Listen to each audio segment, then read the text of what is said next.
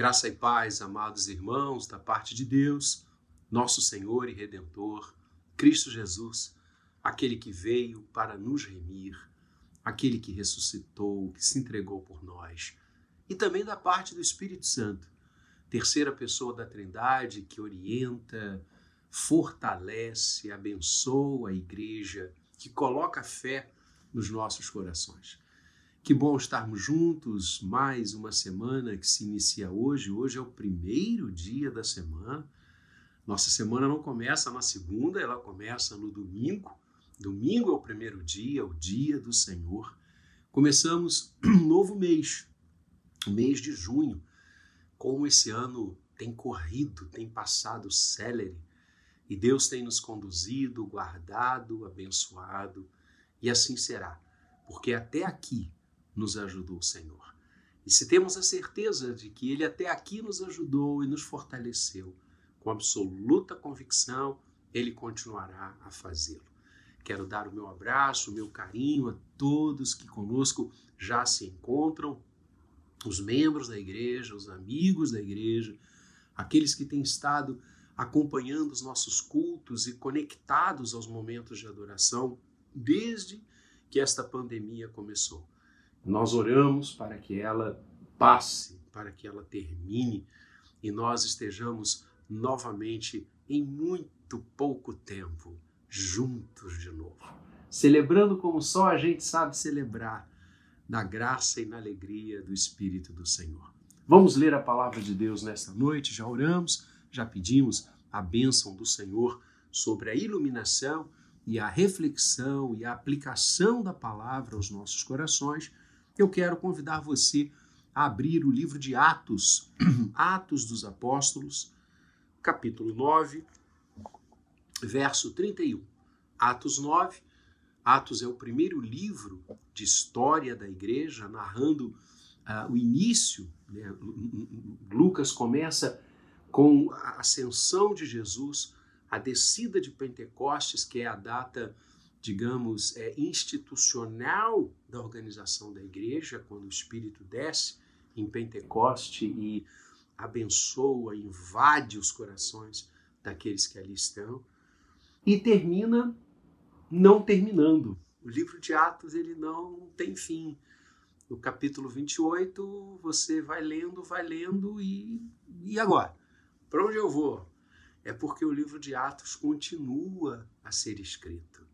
Atos 29, 30, 31, é exatamente a continuidade da história linda do povo de Deus que Deus tem conduzido e abençoado de uma maneira tão especial. Aliás, é, eu já contei isso algumas vezes, né? É, no meu livro, na minha Bíblia, no meu livro de Atos, eu escrevi, é, o título desse livro é Atos dos Apóstolos há alguns manuscritos é, igualmente sérios, igualmente é, é, é firmes na, na, na, clara, no claro registro da palavra de Deus no passado, alguns manuscritos, algumas fontes, não é? muito sólidas que trazem como título deste livro Atos do Espírito Santo através dos apóstolos. Olha que, que interessante. Atos do Espírito Santo através dos apóstolos. Então, é, essa é a visão. De fato, é, são os apóstolos de Cristo, foram aqueles usados pelo Senhor no primeiro século que levaram a palavra a, a tantos lugares, a tantas regiões, organizaram tantas igrejas, é, curaram vidas, anunciaram o evangelho, abençoaram pessoas nas mãos do Espírito Santo. O Espírito Santo é o grande personagem, o grande artífice do livro de Atos. Ele é o protagonista do livro de Atos. Na verdade, não é Pedro, na primeira parte do livro, nem Paulo, na segunda parte de Atos, mas é o Espírito Santo. Porque foi ele quem agiu em Pedro, foi ele quem agiu em Paulo para abençoar a igreja, para levar o evangelho a todos os corações. E Atos 9:31, você tem um como se fosse um grande resumo. Lucas está nos dando aqui como se fosse uma grande síntese de todos aqueles momentos que eles estavam passando, vivendo, e não foram momentos fáceis. Olha o que diz a palavra de Deus. Matos 9, 31. A igreja, na verdade, tinha paz por toda a Judéia, Galiléia e Samaria, edificando-se e caminhando no temor do Senhor. E no conforto do Espírito Santo crescia em número. Olha que coisa linda. Que Deus, portanto, abençoe a leitura e a ministração da sua palavra nesse momento. Lucas fala, como, como afirmei há pouco, eh, de um, de um cenário. Ele tece um cenário sobre a igreja nascente, sobre a igreja chamada primitiva, que é a igreja que vai até o período histórico do primeiro século. A igreja primitiva, ela enfrentou uma grande perseguição. Primeiro, a partir dos judeus. Os judeus perseguiram a igreja. Os judeus uh, uh, mataram os principais líderes da igreja. Alguns apóstolos experimentaram o fio da espada pela mão dos judeus. E logo depois que a perseguição dos judeus, ainda que continuava a acontecer, mas veio Roma com um poder muitas vezes mais destrutivo, um, um algoz muito mais forte e poderoso do que Israel na perseguição aos cristãos. E os romanos mataram, dilaceraram, queimaram, entregaram às bestas feras um número imenso de corações convertidos, que não eh, cederam, que não apostataram da sua fé, pelo contrário, empreenderam o bom testemunho de Cristo até o fim, até o fim. São mártires, martiria, que é a palavra grega para testemunho. São mártires da igreja, da história. E há um, um grande historiador da igreja de Jesus que usa uma frase, uma imagem linda. Ele diz que o sangue dos mártires foi a seiva que fez o edifício da igreja crescer como árvore frondosa e abençoar todo mundo. Uma linda frase. Mas vejam, a perseguição está acontecendo e acontecendo, como eu disse, de forma bárbara. E como Lucas inicia este versículo? A igreja, na verdade, tinha paz. Olha que lindo.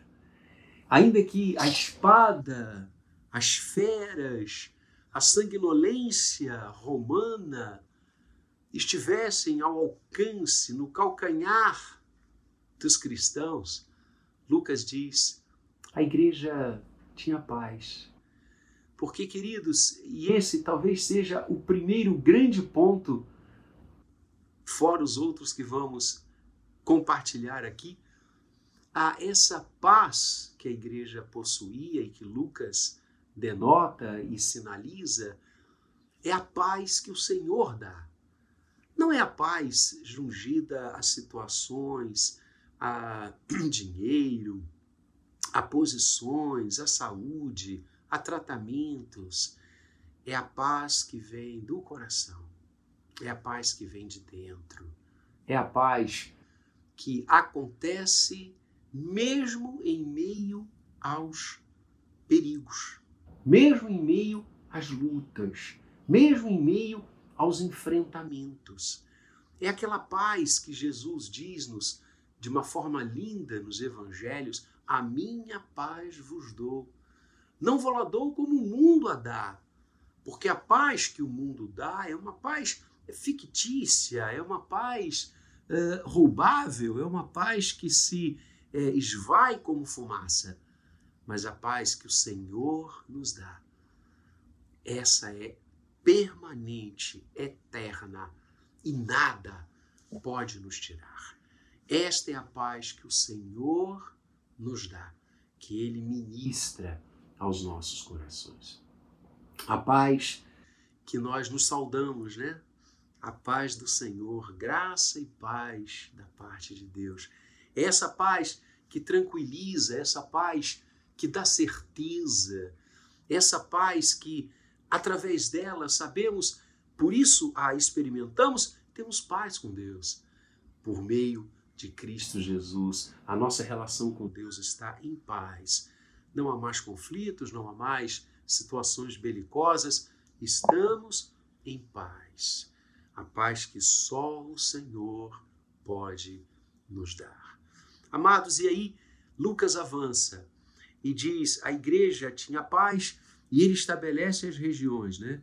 Judéia, Galiléia, Samaria, como que a pensar naquelas igrejas recém-plantadas ali naquelas áreas, que apesar, insisto, das perseguições empreendidas, estavam em paz, gozavam a paz que vem dos céus. E ele diz: esta igreja que está em paz, ela era edificada. Então, Lucas traça aqui alguns pilares da igreja do Senhor. O primeiro pilar que ele anuncia e destaca é a edificação. A igreja edificava-se. A edificação significa o seu crescimento espiritual, o seu crescimento é, nas coisas do Senhor, edificando-se, crescendo, alicerçando-se. Como Pedro dizia, tendo certeza daquilo que anuncia, daquilo que proclama. Era uma igreja que edificava-se na doutrina, próprio Lucas vai dizer lá no início do livro de Atos, né? Edificando-se, crescendo, aprimorando-se, perseverando na doutrina dos apóstolos.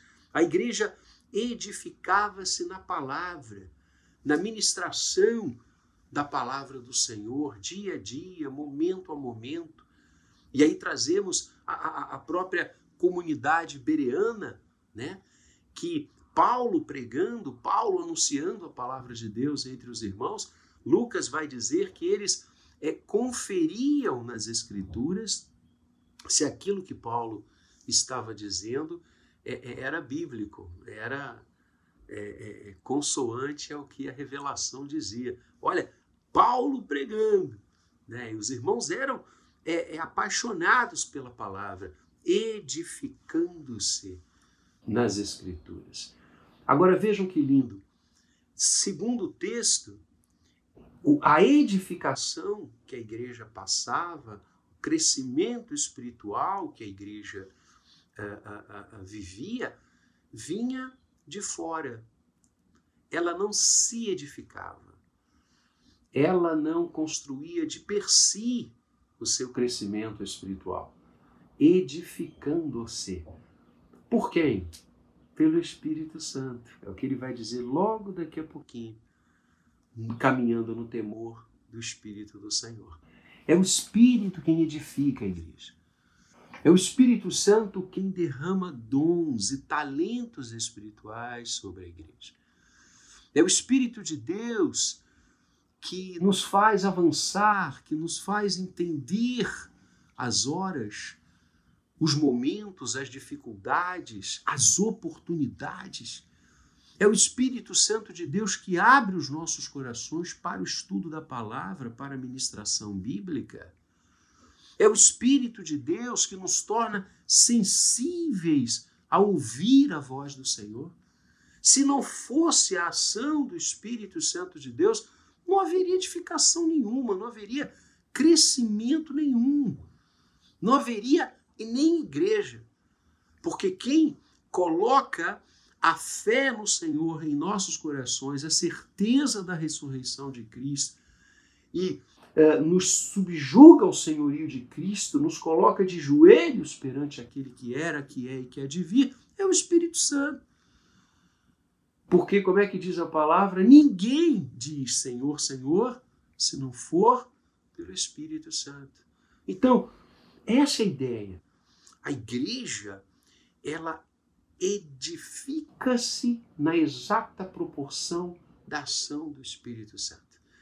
E aí a gente vai lembrar aquela palavra do Senhor Jesus, quando Pedro vem à frente, não é? E sustenta, tu és o Cristo. O Filho do Deus vivo. E Jesus diz: Tu és Pedro, sobre esta pedra edificarei a minha igreja. E a gente já conversou várias vezes: esta pedra não é a pessoa de Pedro, mas sim o testemunho de Pedro. Tu és o Cristo, Filho do Deus vivo. Jesus diz então sobre esse testemunho, sobre esta manifestação de fé, eu edificarei a minha igreja, as portas do inferno não prevalecerão sobre ela. Eu edificarei a minha igreja. É o Senhor quem faz isso. O Senhor é quem é, nos faz crescer diante dele, revigorar-se diante dele. Portanto, bênção de Deus. A igreja era edificada pela ação do Espírito. Então, o primeiro pilar que, o, que Lucas é, nos apresenta aqui é o pilar da edificação. Mas o texto diz mais. O texto diz que a igreja era edificada pelo Espírito Santo e caminhava no temor do Senhor. Caminhava no temor do Senhor. E aqui a palavra que resume esta atitude da igreja, este pilar da igreja, é a palavra consagração. Caminhar no temor do Senhor é consagrar-se. Estamos falando aqui de entrega. Estamos falando aqui de vidas que se oferecem a Deus, que caminham no seu temor, que cultivam relação com Deus, que oram, que estudam a Bíblia, que levam o testemunho cristão a sério. Estamos falando de corações que possuem Deus como alvo, esse é o ponto. Caminhar no temor do Senhor significa caminhar na presença dEle, ter vida espiritual, olhar para as coisas de Deus com afinco, com carinho, crer na Sua majestade, vibrar com seu agir. Caminhar no temor do Senhor significa ter um coração uh, dirigido, plasmado, moldável por Deus ponto a ponto. Caminhar no temor do Senhor é orar como Jeremias orava, pedindo, como vaso que era, que estivesse nas mãos do oleiro, e pedindo que o oleiro santo fizesse da sua vida vaso de barro que era, como ele quisesse. Caminhar no temor do Senhor é expressar a fala do profeta Isaías: Eis-me aqui, envia-me a mim. Caminhar no temor do Senhor é fazer dos atos da vida atos de Deus.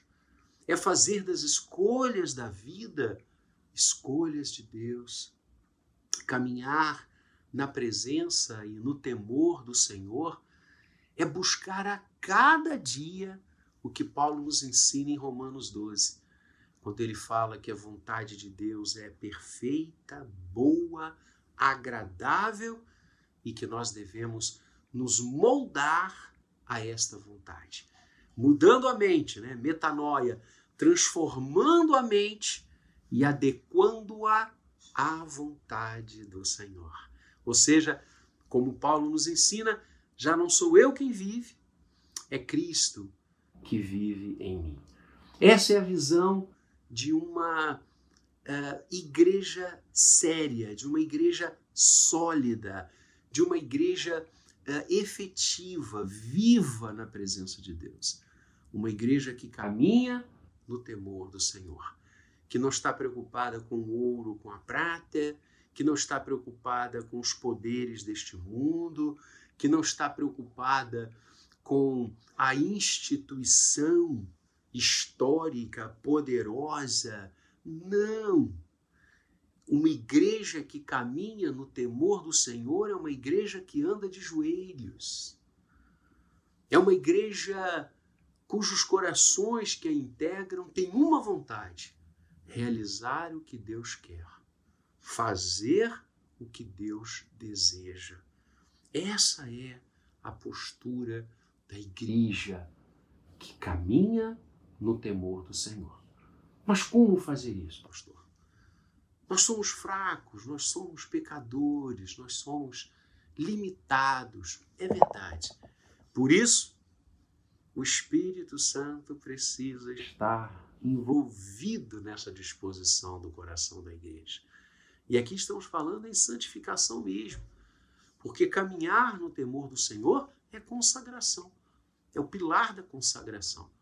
Consagrar é entregar a Deus, é sagrar a Deus, né?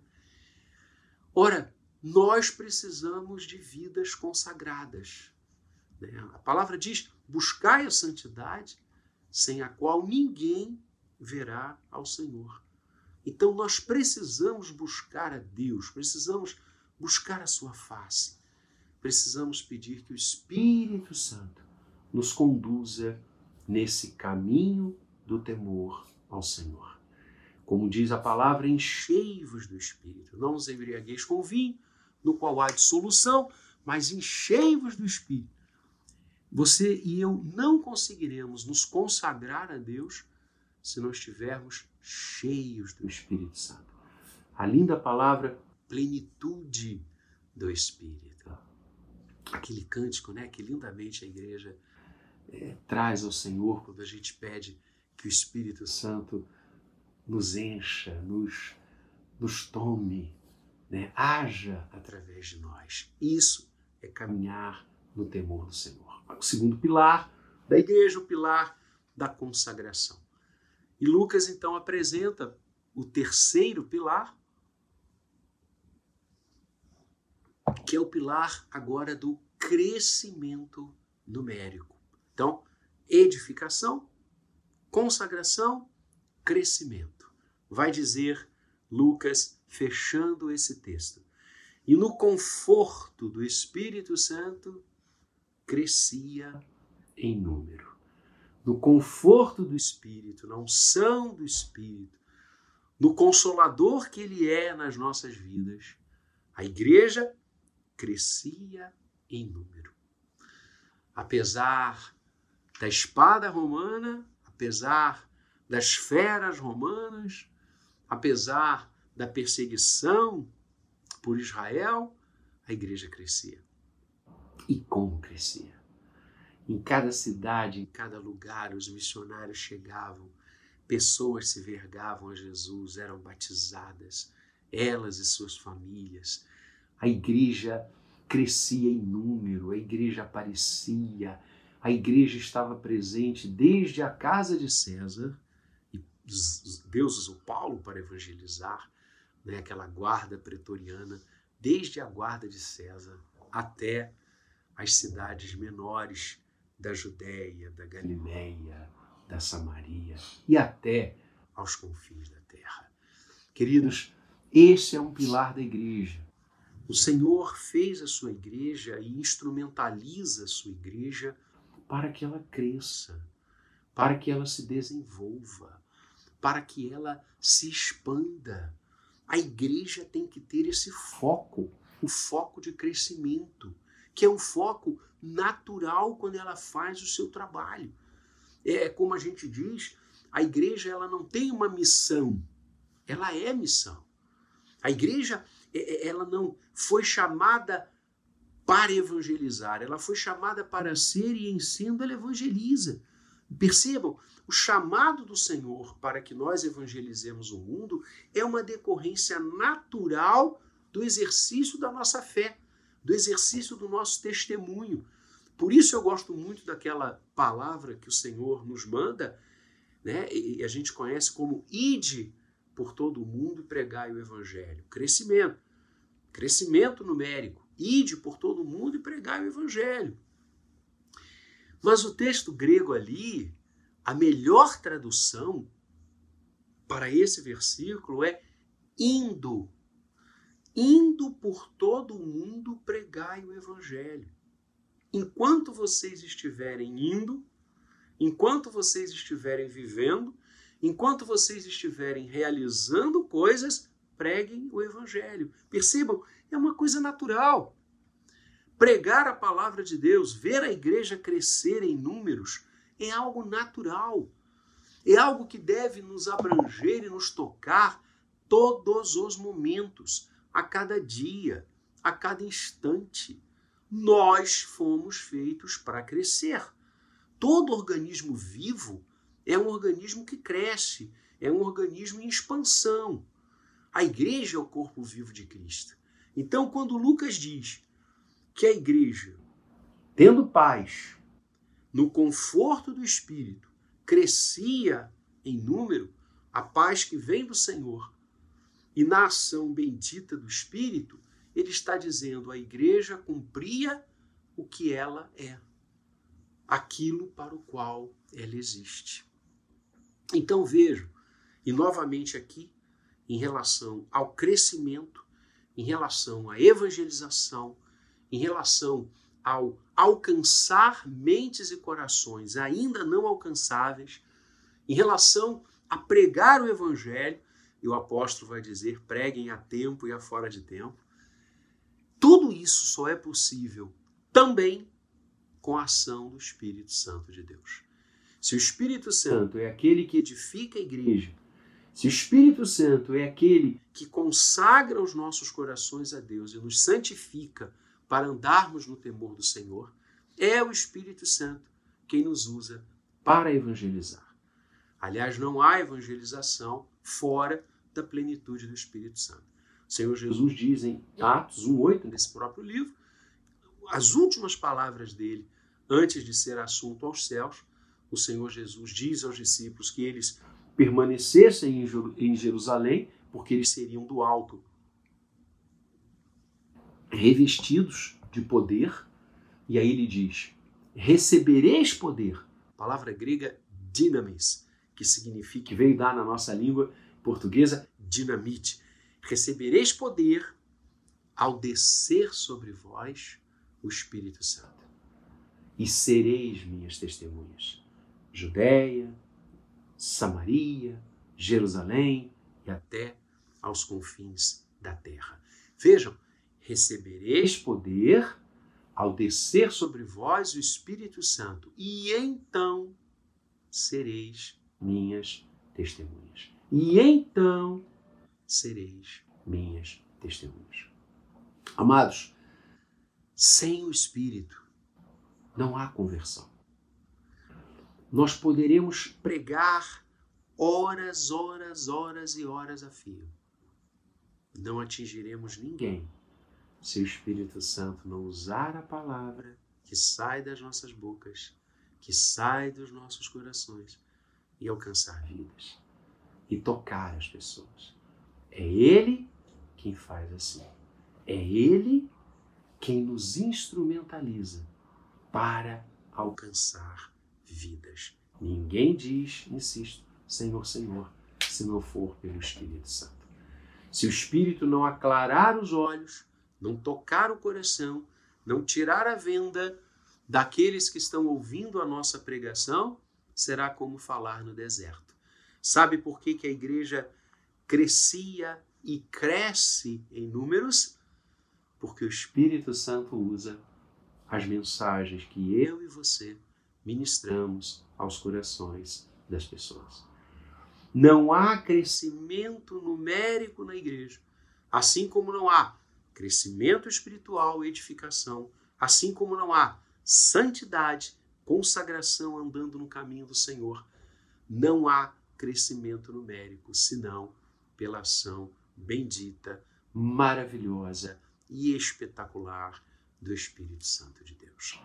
O Espírito é quem faz a igreja ter paz, é o Espírito quem nos edifica, quem nos faz crescer espiritualmente, é o Espírito Santo quem consagra o nosso coração a Deus e não nos deixa ir para longe do Senhor. Louvado seja o Espírito por isso. E é o Espírito quem nos usa para fazer a igreja crescer. Em João 15, Jesus diz: Eu sou a videira verdadeira, falando de nós, vós sois os ramos. E ele diz: Eu vos designei para que vades e deis fruto, e o vosso fruto permaneça. Então, lembre-se disso. Deus nos chamou das trevas para a sua maravilhosa luz para partilharmos os atributos daquele que é bendito, daquele que é o nosso Salvador, daquele que, quando não éramos povo, nos fez povo. Quando estávamos longe da sua misericórdia, derramou sobre nós a sua misericórdia, aquele que nos fez novas criaturas diante dele. Assim, queridos, que o Senhor nos abençoe e que nós estejamos vivendo, cada um de nós, na nossa igreja, querida Igreja do Jardim, aonde formos, você que está nos ouvindo de outras comunidades, que ali, aonde você e eu estivermos, esteja a edificação, a consagração e o crescimento que só o Espírito Santo pode dar. Vamos orar? Feche os seus olhos.